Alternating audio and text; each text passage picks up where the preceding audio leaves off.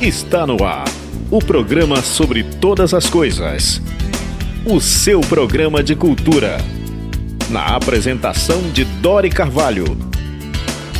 Rádio Câmara 105.5, programa sobre todas as coisas. Eu sou Dori Carvalho. Minha entrevistada de hoje é uma artista amazonense, manauara, Liz Nobre.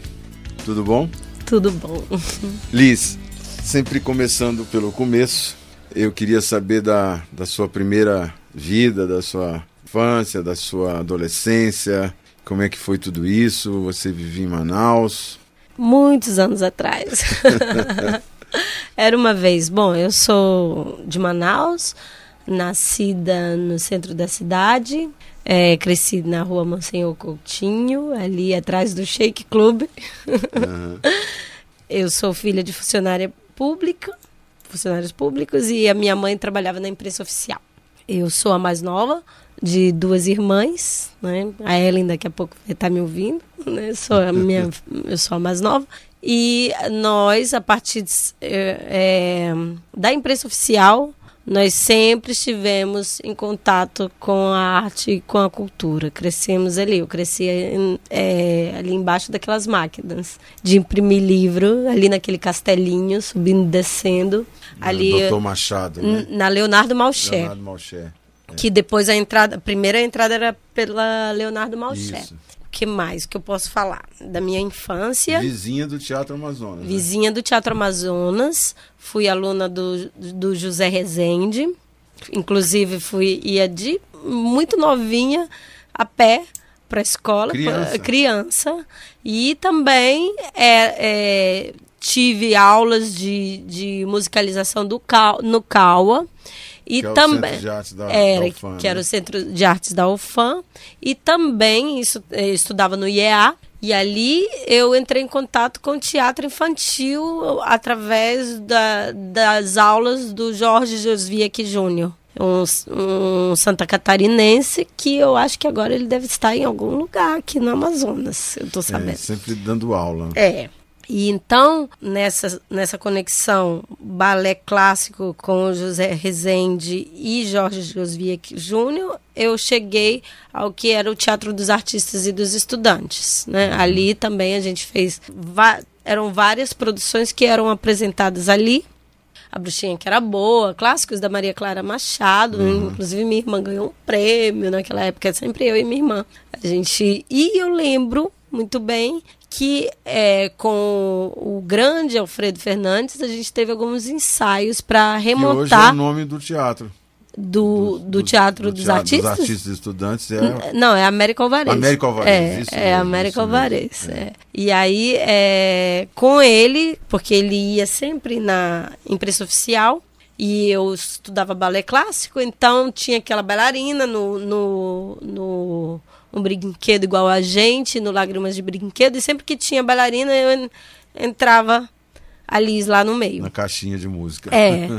Então isso foi um momento é, muito, muito é, produtivo para minha, para minha infância. Também fiz, aí entrei em contato naquela época também com o Wagner Melo. Uhum. Fiz a primeira, minha primeira oficina de vídeo e até um piloto de programa é, ecológico infantil para uma TV americana na época, né? assim, com, com o Wagner Mello. E assim foi até a minha adolescência. Né? Até a minha adolescência, até ali os, os 14 anos de idade. Eu ia te perguntar quando, quando a arte surgiu, quando a arte te escolheu, ou quando você descobriu seus interesses pela arte, mas já era desde pequenininha, né? É, já era desde pequenininha. Inclusive, quando eu vi essa possibilidade de, de é, fazer esse programa, que a gente estava fazendo o piloto, eu lembro que eu tive que. A minha mãe tinha que procurar o registro profissional e ela assinava por mim uhum. na época, porque, sabe, porque a gente ia trabalhar profissionalmente, ia ter cachê, não sei o quê, então é, precisava de autorização. É, precisava de autorização. Então eu sempre te, tive. Houve um período é, da minha vida pessoal, né? Que eu que deu uma, uma ruptura aí entre os 16 e os 18 anos em que eu não atuei. Uhum. Né? É, e aí, é, até pela questão da minha. Eu fiquei grávida. Ah. Na gravidez do 16. precocidades. Isso. Então, isso foi um momento assim, né, que eu não fiz. E aí, aos 18 anos, eu já, já, já reconectei com o Nonato Tavares. Uhum. Ali. Grande, grande Nonato. Né? Grande Nonato. Beijos pro cidade. Nonato, maravilhoso, incrível. Sim, todo, toda a honra e toda a glória. Isso. né? E aí a gente com a coia também, né? Então a gente estava ensaiando, eu acho que o sapo tarobequei, e ao mesmo tempo eu já estava porque nessa época em que eu não atuei assim né, é, corporalmente eu escrevia ah. eu escrevia e aí eu sempre gostei de poesia sempre gostei de literatura assim ficava buscando sozinha né é, conheci, tinha essa essa questão romântica assim de, de gostar de poesia é, dos, de Rimbaud, uhum. de Baudelaire, sabe? De, Os franceses. Oh, dos franceses dramáticos que morriam cedo, né? Aquela coisa assim. E aí eu lembro que isso foi um momento muito forte para mim e o fato de eu não estar é, me movimentando, eu lembro que me, me, me afetou uhum. bastante. E aí eu comecei a performar os poemas nesse momento eu encontrei, é, conheci duas pessoas que vêm, que me acompanham até hoje, que são amigos, que um é o, é o Jean Queiroz, ele esteve um tempo atuando, mas agora ele mora na Suécia, uhum. tá, mudou, tá muito ligado a yoga, é a Daniela Moraes, que hoje é professora de letras e né, de literatura, uhum. mas a gente naquela época fez algumas coisas. A gente realizou algumas coisas na, nas quartas literárias da Valer. Uhum. Era tanta quarta literária na Valer que acabaram me chamando para trabalhar lá.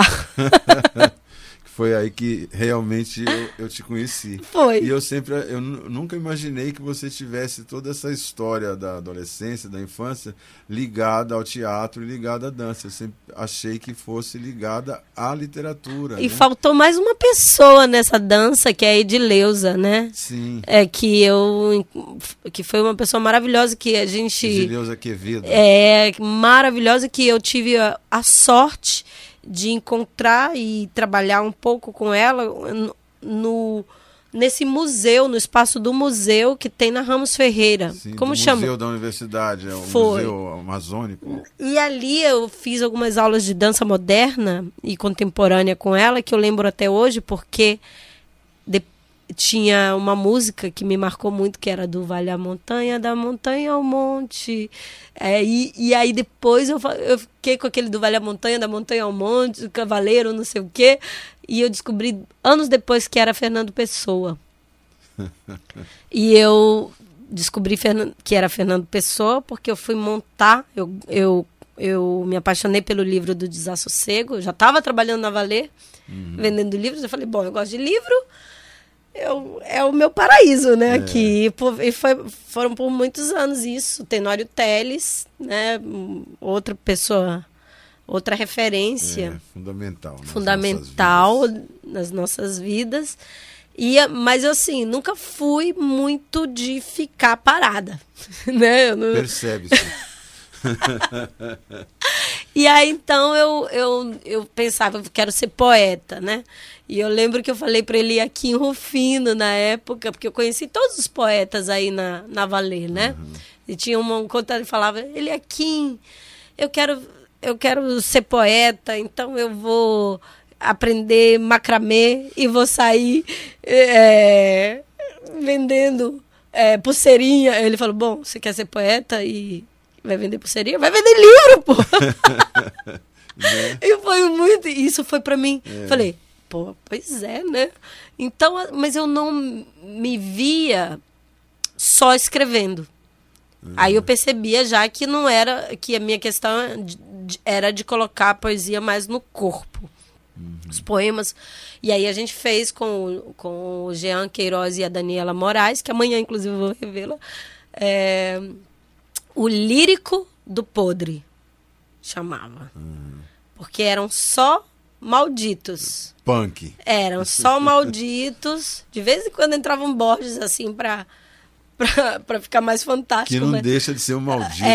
é, exato, mas a gente, a gente só queria montar é, Torquato Neto, é, coisas assim, e, e isso a partir de uma experiência do Jean Queiroz, que ele morou na Costa Rica, virou bailarino, o primeiro bailarino na Costa Rica, e ele veio com uma proposta chamada Vozes do Corpo. Ele é poeta, é poeta até hoje, e a gente, a partir disso. Então a gente apresentou no CAUA, apresentou na, na quarta Isso literária. ano? Isso foi 90? em 98, 99 aqui em Manaus. Assim, em bares, tinha um, bar de bubuia, tinha Era uns negócios. performance. É, no Galvez, é, sempre noturno, em, em DCEs, no DCE que tinha ali na, na Joaquim Joaquim Nabuco. É, em vários es- espaços assim alternativos que eu gostava. E aí, numa dessas apresentações, que foi é, em, na, em Boa Vista, no teatro de Boa Vista, a gente montou é, pessoa singular e plural. Eu não sei se você lembra. Só A vaga. ano né, né? Aham. Uma vaga lembrança, a gente apresentou, eram três Fernandos Pessoas. É. A gente tava lá e tinha um, um forasteiro. o forasteiro chamava Diego Gamarra. Ele é da Argentina. Ele era um artista de rua. Ele é, era conhecido do. Estava passando pela cidade, estava na casa dele aqui em Rufino. E aí a gente se conectou, fomos, ah, o artista, todo mundo artista, bora ali tomar um banho de rio. Fomos tomar esse banho de rio e ele era acróbata. E aí ele falou: Olha, você é baixinha, né? Dá pra fazer um monte de coisa, vamos experimentar. aí eu falei: Vamos. E aí, experimentando, ele falou: Nossa, você, é, o que, que você faz? Eu falei: Poxa, eu já fiz muita coisa, né? Agora eu tô mais na poesia. Naquela época, assim, eu tô, eu tô cruzando as informações, mas eu já, já tava fazendo é, publicidade e propaganda na universidade, no, na Uninorte. A única pesquisadora. E aí, é, eu estava fazendo isso, estava trabalhando também em- como redatora de uma de uma uma agência, chamada Jomeri. É, inclusive, por indicação de uma outra figura maravilhosa chamada Roberto Evangelista. Ele, era o trabalho dele, aí ele falou, olha, eu, tô, eu confio em você, você pode ficar aqui, eu Roberto vou... Evangelista, a pessoa mais zen que eu conheço. Maravilhoso. Ele é maravilhoso. Eu tenho muito- vontade de revê-lo. e aí, assim, eu acho que eu fui cercada de boas referências. Outra coisa que me marcou muito, que eu gostaria de, de, de colocar aqui, foi um- uma performance de Jorge Bandeira sobre o Borges, em que ele ficava de cabeça para baixo, lá na Valer, e numa cadeira. E aí eu achei isso o máximo. Porque ninguém ficava de cabeça para baixo nos teatros, né? Eu falei assim, eu... Aí eu falei, nossa, eu gostei. Normalmente sobre os pés, né? É, ninguém ficava de cabeça para baixo e eu falei, poxa, que legal. Outra coisa que na época eu vivia era assim, eu era meio grupo da Veneno da Madrugada, gostava Da daqui- banda. da banda, vivia onde onde De tinha blues. onde tinha Veneno da Madrugada eu estava também, mas eu sempre assim, nunca eu sempre gostei de andar um pouco sozinha, né? Eu não tinha Bando. bando. Eu gosto, tinha meus amigos, dois ou três. Mas eu sempre gostei, porque um, uns amigos eram mais teóricos, outros eram mais da, do teatro, outros mais da dança. Então, assim, eu ficava Transitando nesse mundo. transitando nesse mundo. Aí, voltando a Boa Vista, depois, eu já estava, eu voltei para Manaus, o Diego estava fazendo essa tour pelo Brasil, ele, eu o hospedei. E na época eu morava numa um casarão na Lauro Cavalcante, na Vila Georgette. Esse casarão era um casarão, né? Daquelas janelas enormes. Aí ele chegou, ele falou: Nossa, que negócio alto é esse? Eu falei: Pois é. Aí ele falou, não, e ele era um, um ele é, porque ele está em Belo Horizonte, inclusive ele é uma figura maravilhosa que tem que ser falada. Ele construía, ele sempre fazia coisas com as próprias mães, né? As, as próprias mães, as próprias mãos. Então, o mães foi foi, foi brincadeira. foi brincadeira, né, gente? Aí ele ele falou, nossa, é muito alto aqui, né? Eu falei, é. Aí eu fui trabalhar. Quando eu voltei, tinha uma estrutura de, de ferro instalada com um tecido dentro de casa. Eu falei, o que é isso? Né? A gente vai fazer um intervalo e volta já e você Tá vai contar bom. essa história do, Do do tecido. tecido. que chegou na sua vida. Estamos apresentando o programa sobre todas as coisas.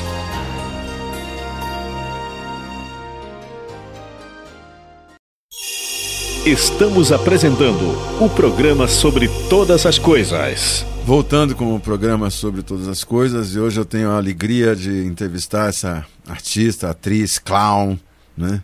Mulher dos tecidos e dos trapézios, Liz Nobre. Então, Liz, aí você estava contando que como o tecido chegou na, na sua vida. Foi. Enfim, esse tecido chega na minha vida assim, né? Instalado pelo Diego Gamarra, na, na Lauro Cavalcante.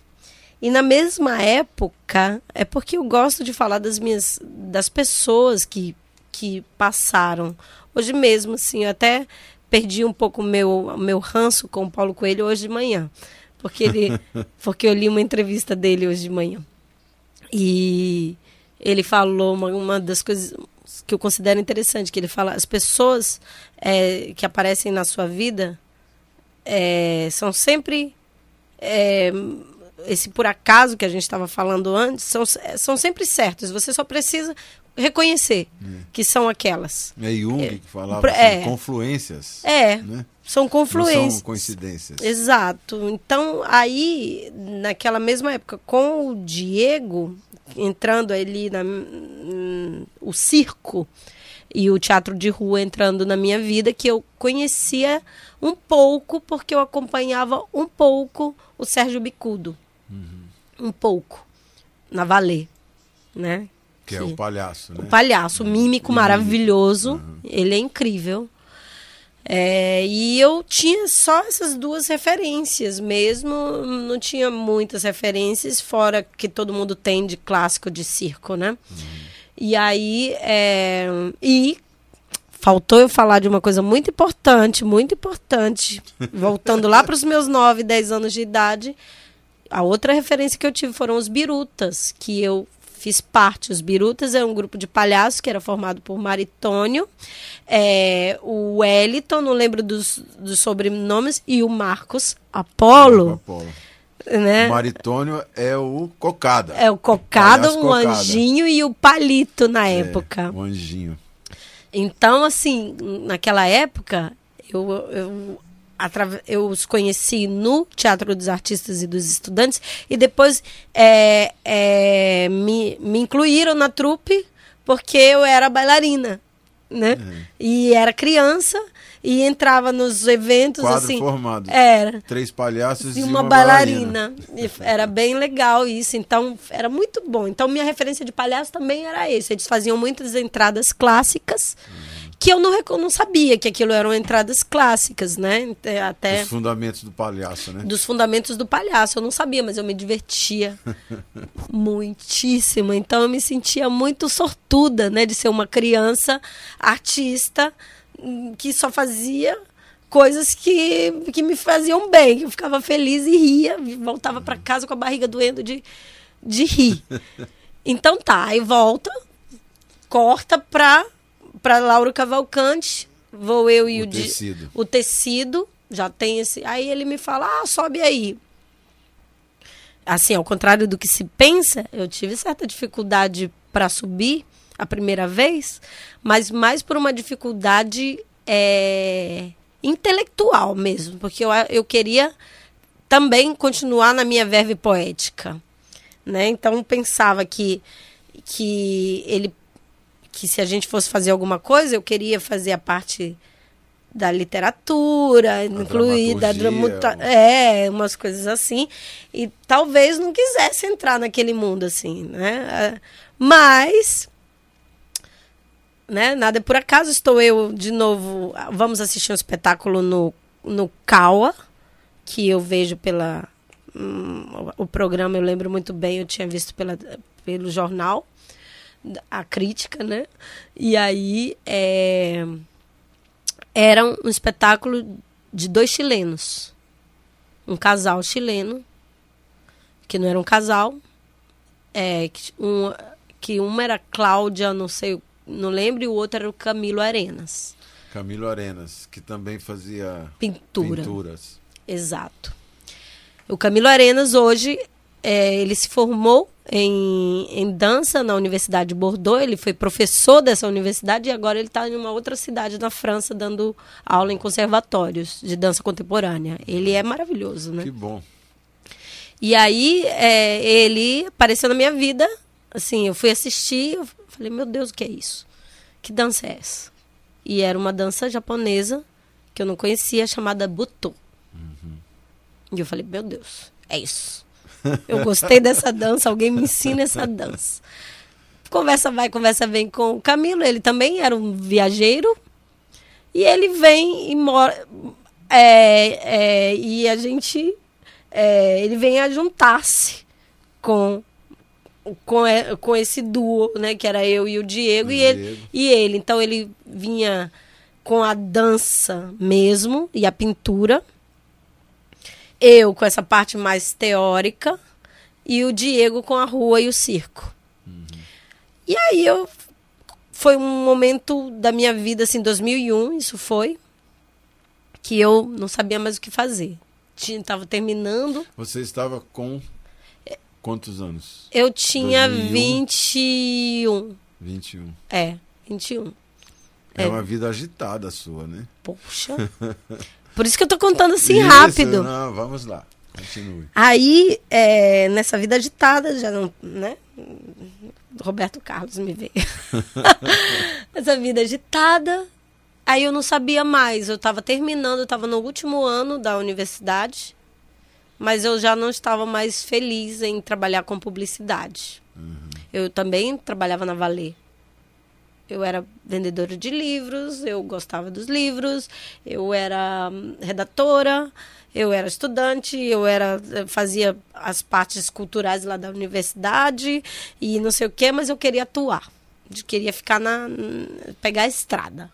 Uhum. Aí eu fiquei muito é, é, como, como diria, num dilema mesmo entre a uhum. estabilidade financeira e o, a cigania, né? Uhum. E a cigania é, do, de uma vida instável. Mas eu pensei, aí eu perguntei pro Diego, Diego, onde é que eu posso estudar isso? Aí ele falou, olha, tem escolas no Brasil e também tem uma escola na Argentina, que é um curso técnico de três anos e tal, em Buenos Aires. Aí eu falei, Claro, né? Não é ia para São Paulo e Rio, muito perto, né? É, assim.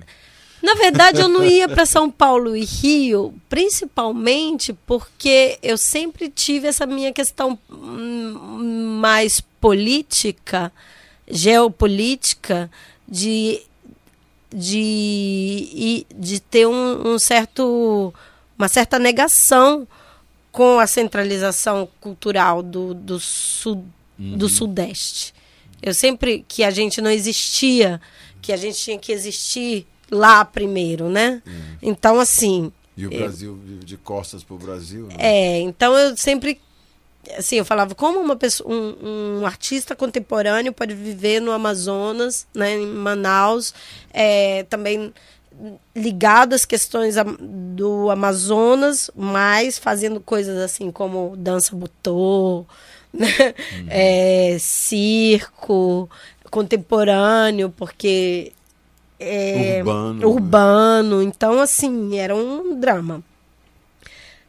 Depois de passar por, alguns, por algumas cidades do Brasil, apresentando. Nunca foi uma coisa muito hippie, porque eu, com a minha, minha verve organizadora, né, eu entrava em contato com as secretarias de cultura, né, eu falava, olha, é, o projeto é de viajar, a gente está fazendo esse projeto, nós temos três espetáculos, assim, assim, assado, e as pessoas eram, estavam abertas, assim, as secretarias abriam pautas, hum. e ali onde a gente ia apresentar uma vez, a gente apresentava 20. Aí assim, é, aí assim eu conheci todo o Maranhão. Apresentando com a prefeitura, sabe? Trabalhei com, com figuras ali. É, como é que chama ela, meu Deus do céu? Dona TT do Cacuriá. Pessoas assim muito importantes para a cultura popular uhum. que através do, do circo e do teatro de rua e do palhaço eu conheci. Eu fui percebendo que eu era palhaça porque eu sempre fui meio desastrada. Era uma, uma, uma bailarina um pouco desastrada. Uhum. É, assim, o Rezende falava que não podia ir, de, que tinha que de, de o, o colã é, preto e a, e a meia calça rosa eu aparecia de vermelho, nem lembrava, entendeu? Tipo, eram uns negócios assim. Uhum. E aí eu lembro que quando eu fui fazer palhaço, é, minha referência era o Diego, mas eu não me senti insegura. Me jogava e as pessoas gostavam, porque ele era. Ele tem quase dois metros.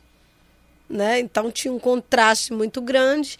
O Camilo já estava numa onda mais, pin, mais pintura, então ele não acompanhou a gente nessa, nessa tour.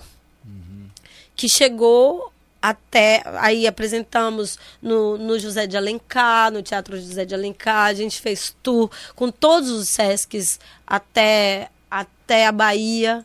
É, é, inclusive, um SESC trouxe, me trouxe de volta aqui, o SESC daqui de Manaus, para a gente apresentar um outro espetáculo de acrobacia e palhaço que chamava Los Sonâmbulos. Assim, a gente teve uma qualidade de, de produção também, né?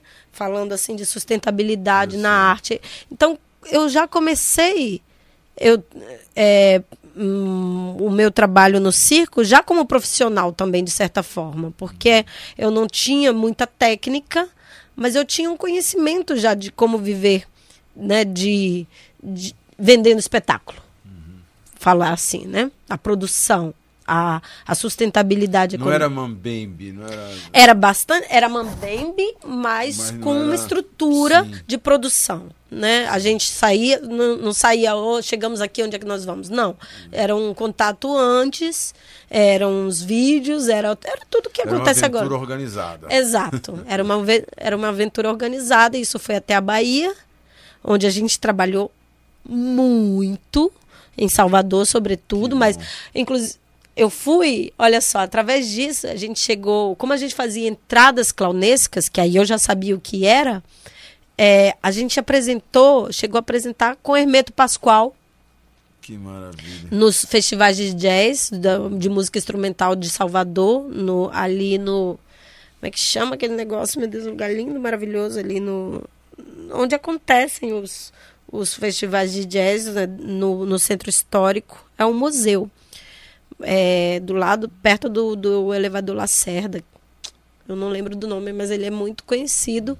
E, ele, e a gente apresentou fazendo entradas clownescas musicais entre os, os, os shows. Aí que tinha Hermeto, Carlos Malta, Yamandu.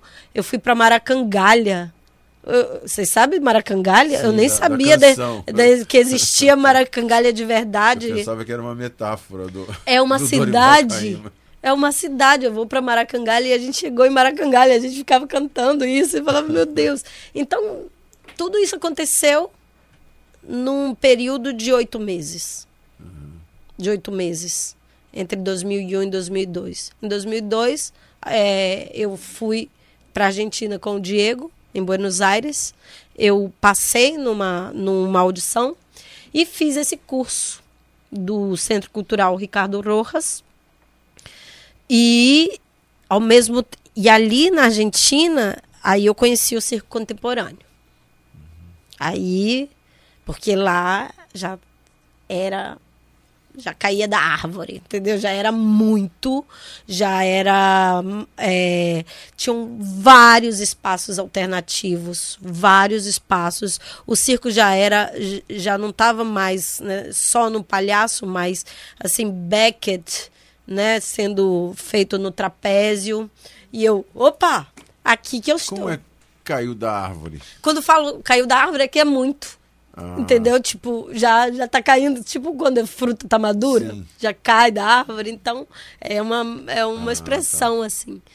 Porque aí eu percebi que, que o circo argentino era muito contemporâneo e muito urbano.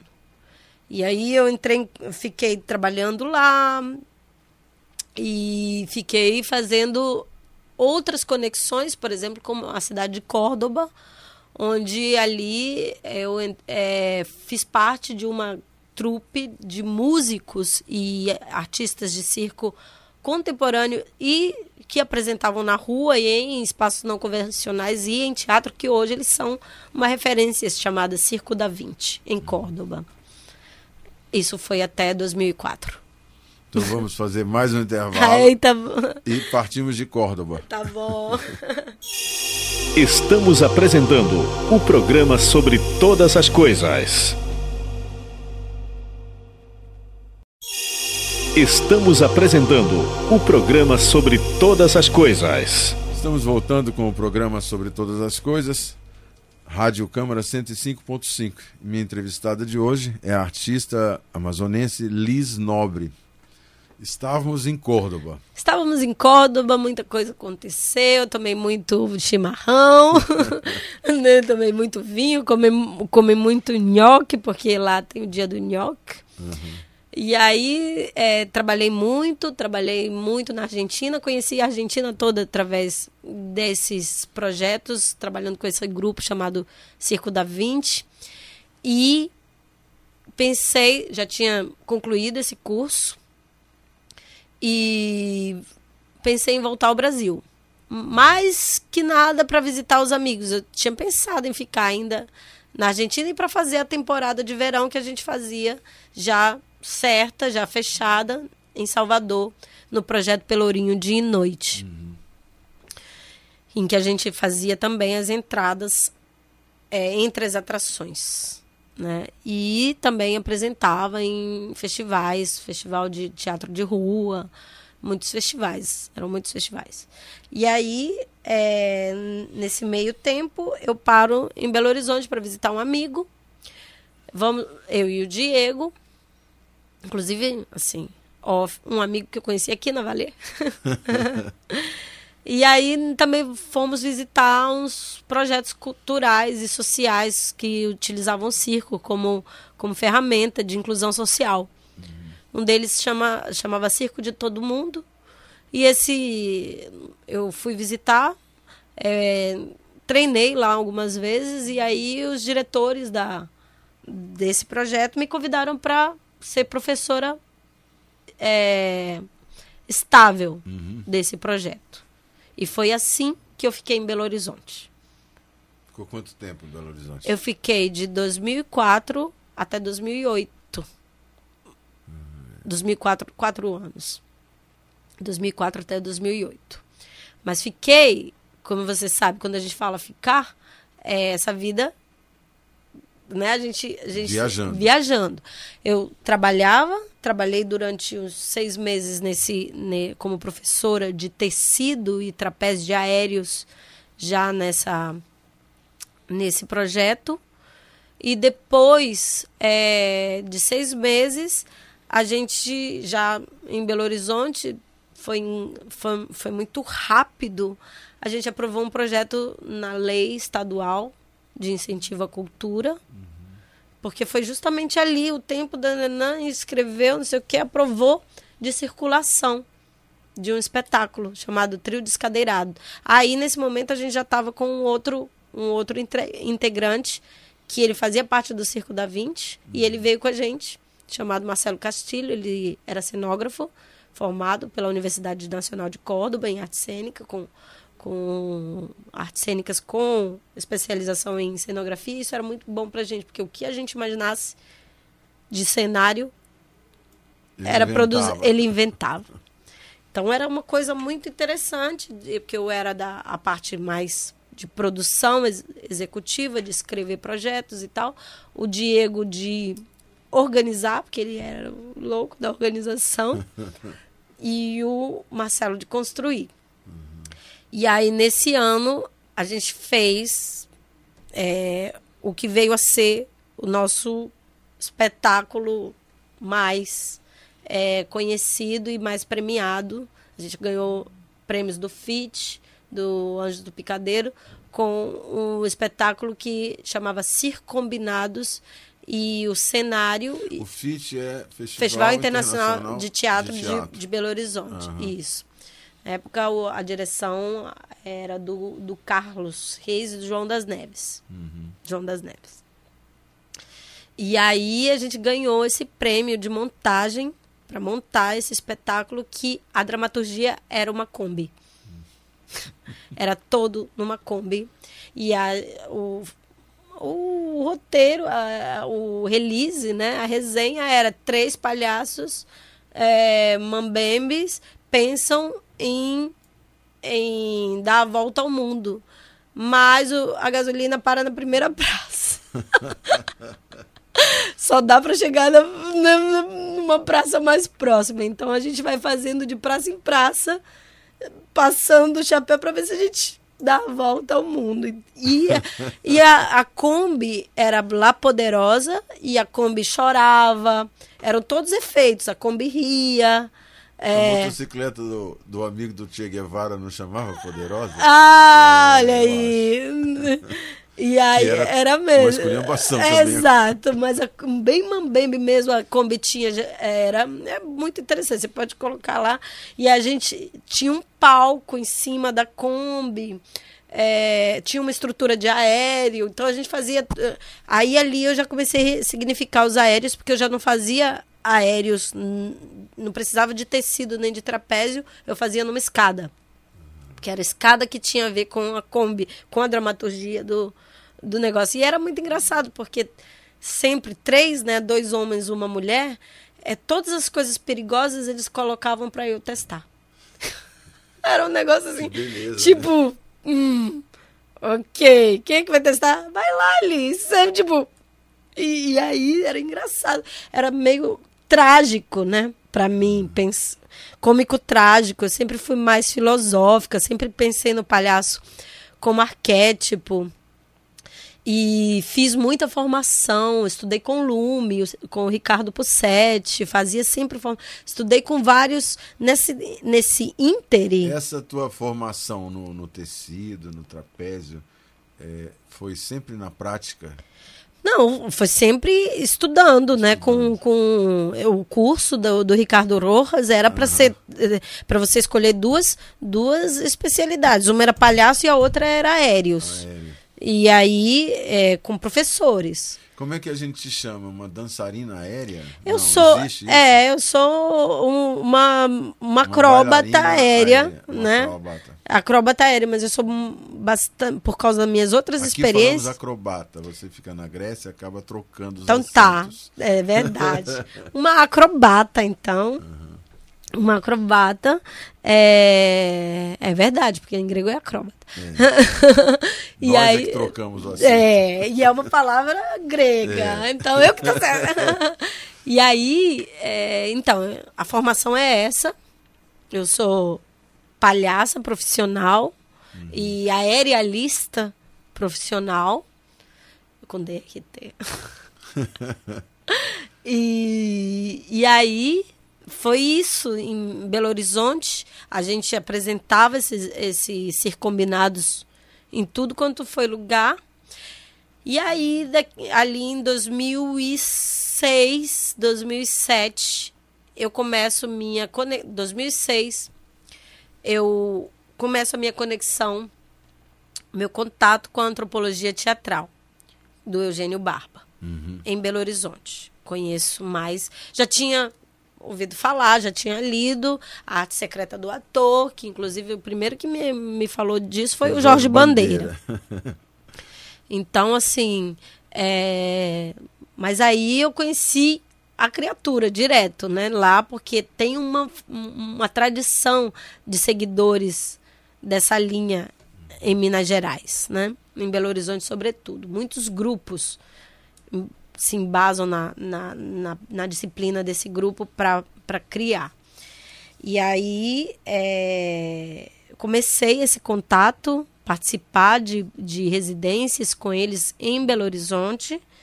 E no final desse ano de 2006 aconteceram duas coisas. Uma, minha, minha separação do grupo, uhum.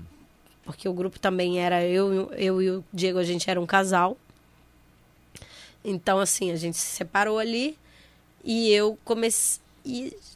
Justamente começa o processo de separação, a gente apresenta muitos combinados, que foi uma pena meio que para o grupo, né? Porque era um, um, projeto muito bonito, que, que dava muito pano para manga. Eles continuaram fazendo, mas eu saí. E aí eu saí, na, na, assim, já no, ali em 2006, em julho, apresentei num, desses encontros de linha transversal organizado por Nívia Caran. Uhum. Hum, que, Nossa amiga de Belo Horizonte. Isso, minha amiga. E Nívia. É, e ali eu conheci o Teatro Prosquênio. E logo em seguida, depois de um tempo, eu apresentei meu solo ali, que era um solo caótico, chamado Vita Intensa. e era de palhaço. E, mas era caótico. E eu não sei por que eles gostaram. Eu sei que eu volto para casa depois desse encontro e eu tenho um convite para ir para um festival na Itália no meu e-mail. Eu falo, o que é isso? Né? Como assim? Né? Uhum. Aí na época eu, eu, até ganhei um apoio do, do, do, Ministério da Cultura, de apoio de passagem, sabe? Esse que tem, que tinha. Que tinha. Intercâmbio, né? É. Aí eu fui apoiada por eles e fui para o Festival Masks, na Caulônia, na Calábria. E apresentei o Vita Intensa. E aí lá na Itália, primeiro, talvez por causa do nome, porque era um nome italiano, né? E começava com assim, é um mundo difficile, vita intensa, felicità, momento e futuro incerto. e aí era trágico, porque é a história de que eu, eu esperava eu anunciava toda uma trupe que não vinha e eu ainda era demitida. que era uma coisa meio autobiográfica, né? Então uhum. aí esse Vita Intensa apresentou na Itália inteira. Eles gostaram. O né? introito do trabalho era em italiano. É, era, começava assim, uhum. né? Mas é, o... mesmo sem você saber que ia para Itália, já era assim. Já era assim. Ah. Já era assim. Começava assim, italiano mesmo. E terminava assim. Mas terminava comigo com uma tortada na cara. Sim, sabe? É bem trágico, era trágico. Eu, as pessoas choravam e riam. Eu falava. Eu, eu coloquei o poema do Manuel de Barros no meio, né? Aquele que fala. É, meu Deus, eu tô esquecendo tudo. É assim. Peraí. Das circunstâncias? É, não o que fala poderoso para mim não é o não é o, aquele que tem dinheiro, mas aquele que sabe das insignificâncias, sabe? Uhum. Que fala, aí me chamaram por essa sentença me chamaram de imbecil. Fiquei emocionado e chorei. Sou fraco para elogios. Sou fraco para elogios é ótimo. Olha, aí, aí, aí, enfim, aí apresentei muito na Itália, bastante, e fiquei 2006, final de 2006, é, convidada pelo grupo Pros, Prosquênio. E, fui, e dali da Itália eu fui para a Alemanha apresentar o Vita Intensa através de contatos do grupo Prosquênio. Essa, essa outra aventura da sua vida. Já é do outro lado. conta daqui a pouco. Tá bom. Vamos para o intervalo e voltamos já. Estamos apresentando o programa sobre todas as coisas. Estamos apresentando o programa sobre todas as coisas. Estamos na Rádio Câmara 105.5 com o programa sobre todas as coisas. E minha entrevistada hoje é a artista amazonense Liz Nobre. Liz Nobre, você chega na, na Itália, fica um tempo, aí vai para a Alemanha. Isso. E aí vai. A sua vida passa a ser na, na Europa. Alemanha, França, É, tenho, Espanha. eu volto um pouco no Brasil é, e, vou, e vou de novo e fico é, numa turnê com o grupo, com a Universidade do Teatro Eurasiano, com o Eugênio Barba e outros artistas. E ali isso vai por Alemanha, Malta, aí é, o que mais? Volta para Itália, vai para Dinamarca, faz um monte de coisa e chega na Grécia. Isso num grupo. Num grupo, num grupo. E aí, depois disso, eu chego na Grécia, já para apresentar o Vita Intensa. Fico lá, em, em Atenas, apresento e penso em voltar para a França. Né, pra, e, e aí uma amiga minha me fala assim, nossa, você está na Grécia, como você sai assim tão rápido? Né, como, você tem que conhecer. Eu falei, é mesmo, que é isso. e aí eu fico um pouco para conhecer. E também apresentando, porque eu sou workaholic, né? Sempre tenho uma conexão com o trabalho. E depois, assim, eu vou resumir, tá? Tá. Esse foi, isso foi em 2007, no verão de 2007. Nesse momento, em um desses, desses, dessas apresentações misturadas com a minha vontade de conhecer a Grécia, eu já estou no norte da Grécia, apresentando em um festival já tecido. E aí, é, num lugar maravilhoso, e era um festival de artes, em geral, cultura, e eu conheço o que vem a ser o meu marido atualmente. Ele é músico, ele se chama Thanos Espinos, ele é guitarrista e ele tem uma banda autoral. E ele estava lá apresentando com essa banda. Então aí ele me diz, assim, a, a minha ida para a Grécia, a minha é, permanência na Grécia, no início ela teve mais relação com hum, uma questão afetiva pessoal, que eu saio, né, eu saio desse desse desse esquema de viagem produção pelo mundo, morando em Belo Horizonte, morando na Itália, trabalhando com Eugênio, e ele mora numa ilha que se chama Zakynthos. E ele me convida para ir visitar essa ilha. Eu vou, visito essa ilha, saio de lá, pego um avião direto para o Rio de Janeiro para participar de um festival de comicidade feminina e depois no- já volto para lá de novo. E aí já era inverno.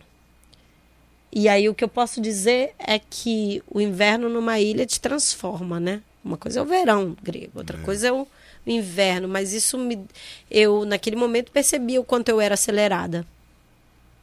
Quanto minha vida era acelerada.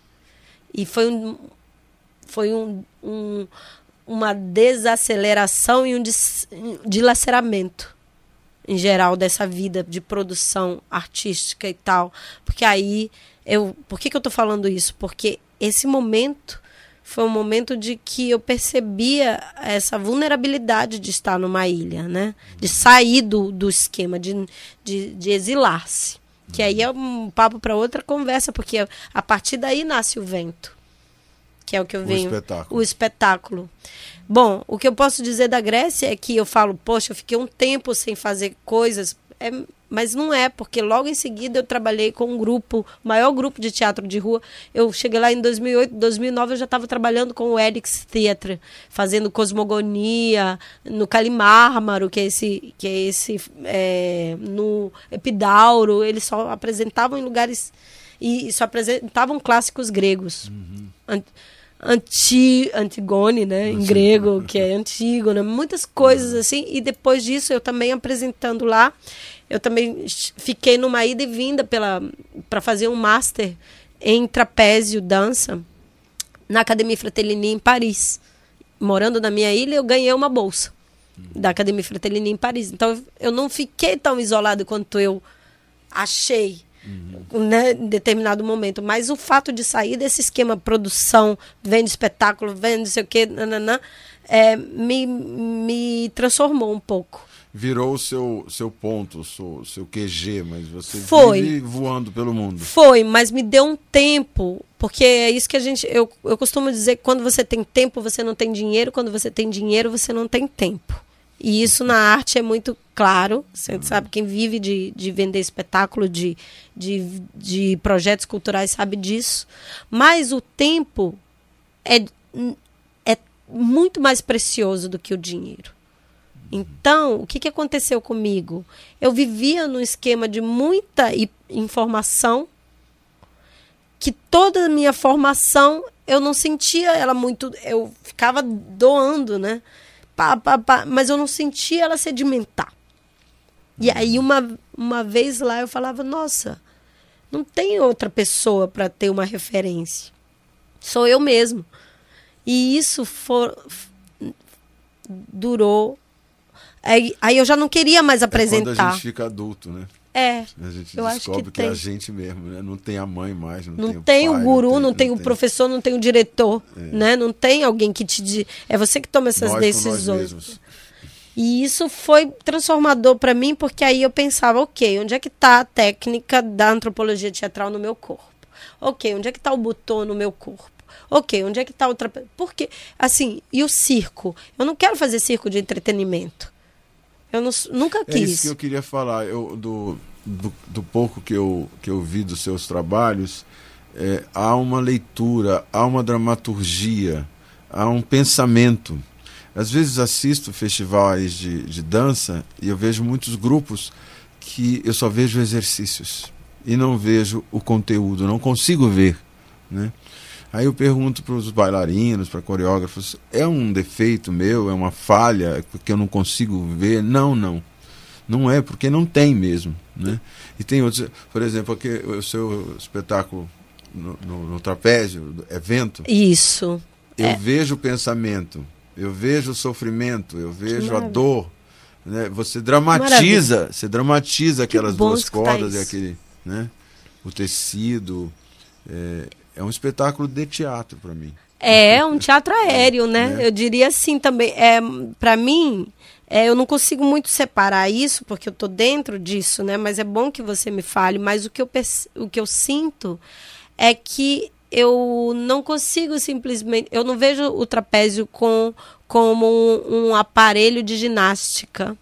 E nem como um aparato que pertence somente a, um, a, uma, a uma imagem do imaginário. instrumento, é, né? Para mim é um objeto cênico. Para mim é um objeto cênico. E aí, o, esse objeto cênico, ele, sobretudo por causa da minha, da minha, do meu isolamento, eu consegui que ele me, que eu fosse uma extensão dele e vice-versa, e que a gente fosse, é, tivesse uma simbiose que ela, ela perpassa o exercício.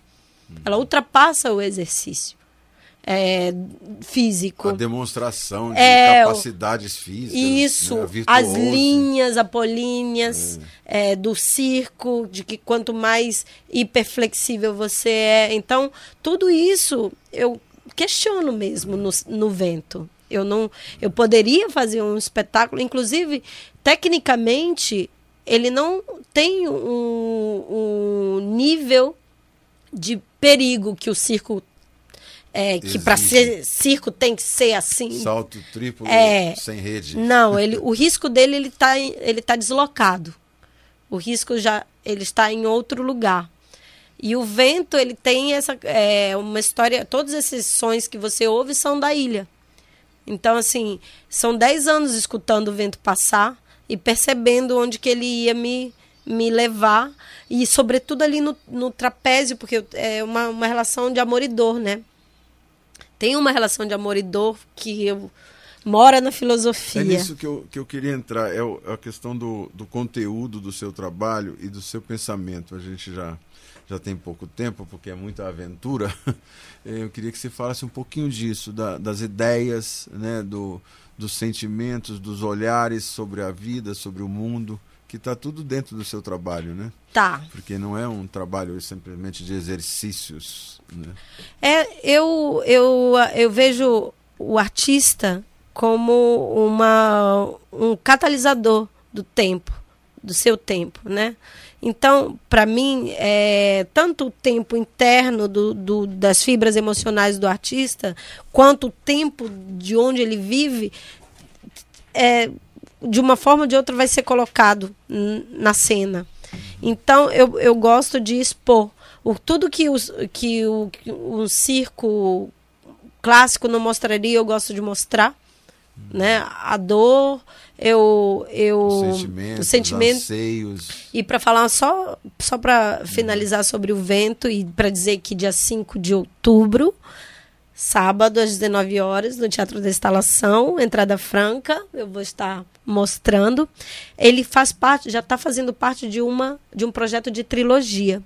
Eu tô, eu vou apresentar o vento e eu tô fazendo, já estou ensaiando juntamente com uma diretora brasileira chamada Juliana Pautila e um diretor grego chamado Cristo Kauki, o Cisma, que é um, um trabalho que vem, que nasce a partir da minha experiência com o terremoto que eu vivi de 7.3 ano passado na ilha onde eu moro, que chama Zakynthos, na Grécia, que é onde foi onde eu fiquei. E é, a partir disso também tem o terceiro. Depois desse tem um, um outro um outro projeto de espetáculo também chamado 59 segundos, que tem a ver com o tempo, uhum. Com esse nosso tempo de, da gente, da gente é, se sentir praticamente é, sufocado na nossa temporaneidade, uhum. no, no no, no tempo que a gente tem para escrever as nossas ideias em uma plataforma, de um tempo que você não, que você não tem para pensar se você está no caminho certo, do que importa para você. E, e num tempo que você não, não se posiciona vendo a barbárie ao seu redor, nesse tempo em que você praticamente nega a existência desse tempo. Então, é, para mim, é, sempre foi filosófico. Sempre foi, sempre foi. É, Compositor dos destinos, como é, diz o seu Caetano, não é? E sempre, e o circo e qualquer outra arte, a dança, o teatro, eu, eu costumo chamar de, perfor é, de artes cênicas, que eu não me. E eu tô sempre entre. Inclusive, eu não me considero uma pessoa, um, um artista circense, com todo né, o, o poder disso, porque eu fujo também disso. Eu, eu acredito que a minha, a minha comunicação nas artes cênicas ela, ela, ela dialoga com o teatro e com a dança uhum. e com a performance. Ela dialoga totalmente porque eu, eu não sou uma pessoa. É, eu sou uma pessoa inquieta com as questões do mundo. Então não posso fazer trapézio. Com a condição humana. É, né? com a condição humana. Eu sou humanista e eu não consigo é, não falar disso. E aí e o modo que, com que eu falo disso é mesmo através do corpo, é, é revelando o que normalmente é, não, se, não se revela né? na uhum. cena, é, questionando a própria linguagem questionando mesmo, assim, porque eu acredito que pode que a gente pode é, falar das coisas, sobre todas as coisas. a gente pode falar. Liz Nobre, obrigado. Eu que é, te agradeço, foi maravilhoso. Tinha mais um, um, um monte de coisas para falar, né? Eita, mas eu falei muito, né? a, Liz Nobre, eu tenho por ela, eu não gosto de dizer que há inveja boa, inveja ruim, não. Inveja é inveja. É, mas... Né? Inveja é inveja. Eu tenho inveja. Eba! Tenho inveja porque quando menino, meu sonho era pegar uma motocicleta e subir a América do Sul. Eu nunca fiz isso. Ah. meu sonho era rodar o mundo, eu também nunca fiz isso. Então eu, eu fico me sentindo vingado em ti. Ah, isso é pelo bom. Seu, pelo seu trabalho, pela sua preocupação com a, com a vida, com a condição humana.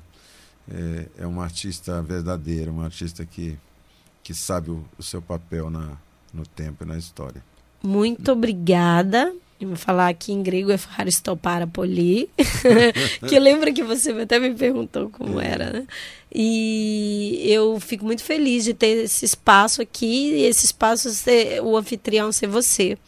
Porque você também é uma pessoa inquieta com as questões do mundo e você é um artista também e você é, e eu tenho uma coisa para falar sobre sobre essa essa questão tempo espaço é que tem você viaja você viajou sim. Você viajou muito né?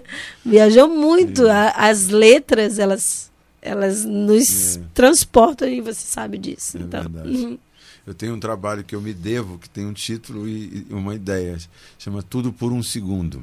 Ai, olha só, gente, que Tudo maravilha. pode acontecer em um vamos, segundo. Vamos, Quem sabe? Vamos fazer. Você tem que performar, você é, é um ator, você sabe disso. Então terminamos aqui o nosso programa sobre todas as coisas. Muito que obrigada. hoje tivemos a alegria de entrevistar essa artista amazonense do Brasil e do mundo, Liz Nobre. Até a próxima. Você ouviu o programa sobre todas as coisas, aqui na Rádio Câmara 105,5. Na apresentação de Dori Carvalho.